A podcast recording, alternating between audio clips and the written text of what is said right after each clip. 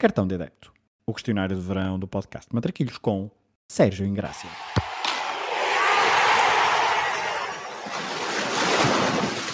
Olha a bolinha com creme, sem creme e. A só larga. Olha a bolinha. Qual o jogo que gostavas de ter visto no estádio? Gostava de ter visto 3-6 em Alvalade. Acho que até hoje é das mais belas exibições em solo português feitas por um atleta eh, eh, em Portugal, lá está. Portanto, eh, acho que foi uma exibição sublime, aterradora de alguma forma também. Portanto, acho que é esse o jogo. não, fugindo um bocadinho àqueles jogos clichê, acho que seria esse jogo que eu gostaria de ter visto em Alvalade. E não vou transformar este meu, esta minha resposta ao questionário ah, num episódio do brinco, como outros membros já o fizeram. Portanto, ah, vou tentar ser mais ah, rápido nas respostas. Qual o jogo que gostavas de alterar o resultado? Ah, essa é muito fácil. Ah, é um passado muito recente que está bem presente na memória de todos os benfiquistas, portanto, Kelvin no Dragão. Ainda hoje tenho pesadelos com aquele bruá depois do golo. Qual é o golo que gostarias de ter marcado? Essa é facilima. Sabri em Alvalade.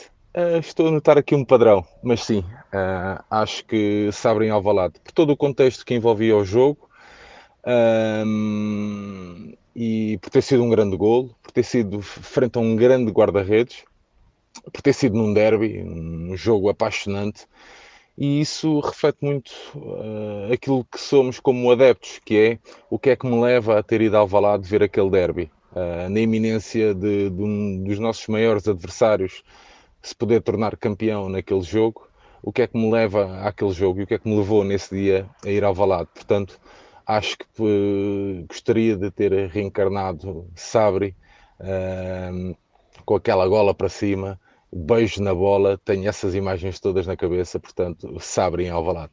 A que guarda-redes da história do futebol gostarias mais de ter marcado um golo? Esta uh, pensei bem antes de responder, porque tinha aqui dois nomes, uh, um mais óbvio que outro, uh, que são marcas, são figuras de, da cidade onde eu vivo, que é o Barreiro. Um deles seria Bento, por tudo o que significou para a cidade e o que significa ainda, visto a sua família ainda ter um estabelecimento aqui na cidade. e o outro, e por ter sido, claro, obviamente, um grande guarda-redes do meu clube.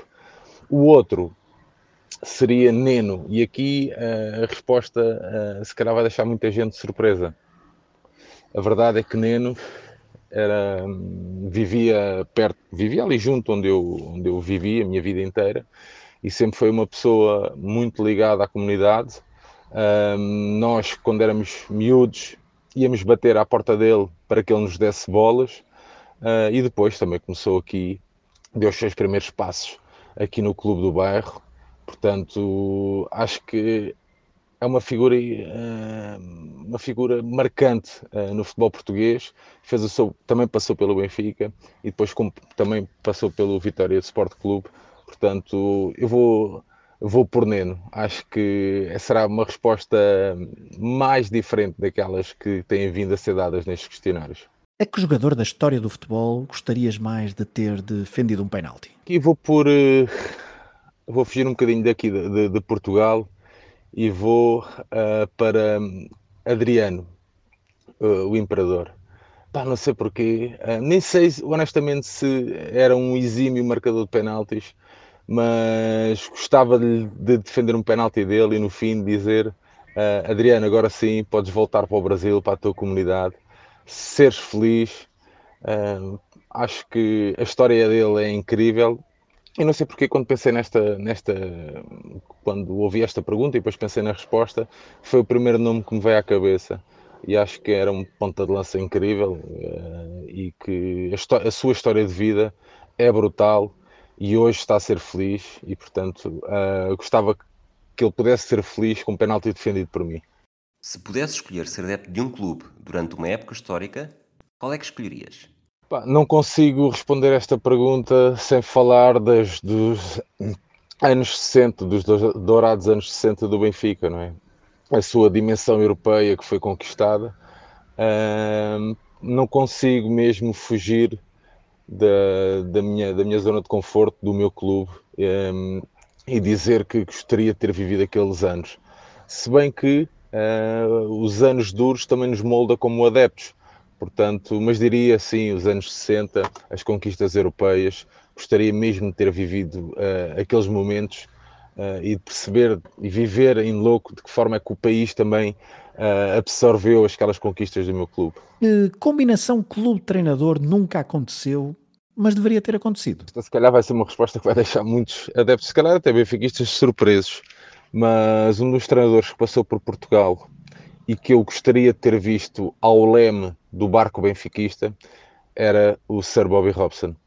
Sempre, sempre, aliás, meu pai adorava Bobby Robson. Uh, ficou muito fulo quando saiu da Alvalade para ir para o Porto. Uh, pá, eu sempre tive um carinho, não sei porquê, pelo estilo do Bobby Robson e, e também o documentário que depois uh, veio a ser feito.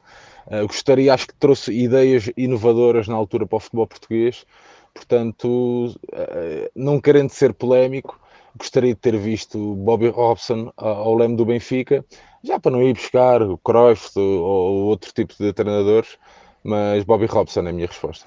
Se a final do Mundial tivesse de ser sempre no mesmo estádio, qual é que seria? No mundo há estádios incríveis, ambientes eh, formidáveis. A América do Sul é um exemplo disso. Acho que mais uma vez vou puxar a brasa à minha sardinha. Acho que o Mundial jogado no antigo Estádio da Luz seria sempre ímpar, teria sempre ambientes incríveis. Uh, o bater dos pés no chão era um, era um barulho ensurdecedor. O estádio tinha uma mística incrível, uma ambiência incrível, uh, um misticismo brutal.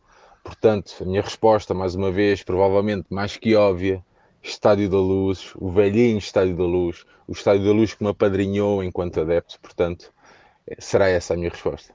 Se tivesses de andar sempre com uma camisola de futebol vestida, qual equipamento que escolherias? A resposta mais óbvia seria, acho que a combinação Adidas-Benfica dos anos 80. Há uma hum, camisola branca com um listado vermelho, que é listas finas uh, vermelhas, que é incrível, incrível. Uh, e portanto a minha resposta seria essa.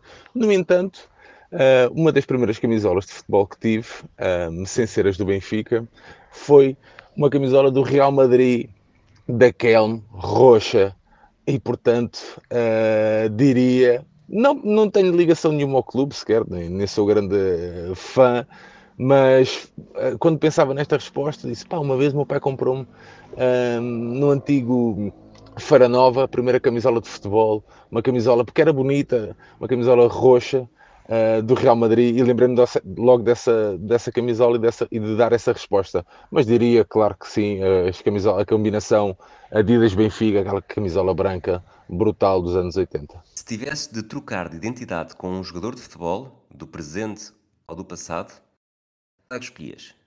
Ah, esta é facílima. Eu, para mim, tenho uma admiração incrível. E vou fugir daqui de Portugal para não dizerem que isto é só um questionário. Ah, é só um questionário de Benfica. Não. Vou fugir de Portugal e vou dizer Fernando Redondo. Até porque eu, numa fase da minha vida, fui redondo, ah, mas não, não era por aí.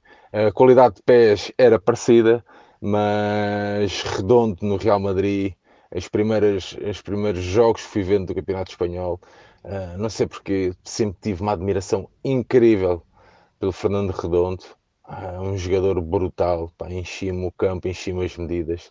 Portanto, se eu trocasse de identidade, para, para não ir buscar um bom rebelde, vou-me buscar um meio rebelde, Fernando Redondo. Qual o teu 5 ideal para um jogo no campo do bairro? Acho que esta resposta uh, foge. Por acaso já, já tinha ouvido também aqui uh, por um dos participantes do questionário acho que um jogo do bairro uh, mete sempre amigos do bairro e portanto a minha resposta seria, como é óbvio, uh, o Rissol, o Ivo, o Capilé, o Bocas, o Sapo, o João Paulo, o Henrique do sexto andar, o Huguinho do terceiro direito, o Hugo Gordo, o Sérgio Badocha.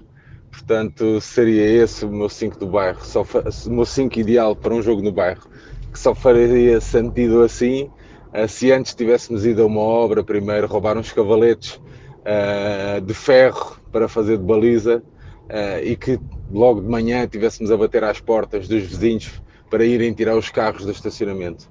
Portanto, o meu 5 do bairro seria esse, como é óbvio, entre as pessoas que me acompanharam a minha juventude toda, onde jogávamos uh, no estacionamento, onde a bola batia ali no deslize e muitas das vezes ganhava um efeito marado que, levava, que a levava para dentro da baliza, portanto, é o 5 do bairro seria esses meus amigos. Quem é que escolhias para fazer dupla contigo numa partida de matraquilhos? Uh, a dupla comigo seria, sem dúvida, o meu pai. Um exímio jogador de matrecos, uh, um homem que odiava roletas. Portanto, sem dúvida, o meu pai. Uh, jogámos muito, passámos muitas horas a jogar matraquilhos. Aliás, eu tenho uma mesa de matraquilhos, ainda ele em vida, para que pudéssemos fazer na minha casa. Portanto, seria sem dúvida o meu pai, que era um exímio, um craquezão de matraquilhos, o Sr. João. Que música relacionada com futebol escolhes para terminar este questionário do cartão de adepto? Uh, que, é que música é que eu escolho? Uh, sempre adorei Go West dos Pet Shop Boys. Uh, e se calhar a maioria da malta disse: mas isso não tem nada a ver com futebol. Tem, tem porque é uma música com muita implementação nas bancadas, principalmente uh, na Europa. Portanto, é Go West que eu escolho para terminar este questionário, que me levou bastante tempo a pensar, a responder. Mas pronto, no fim, amigos como Dantes. Um abraço.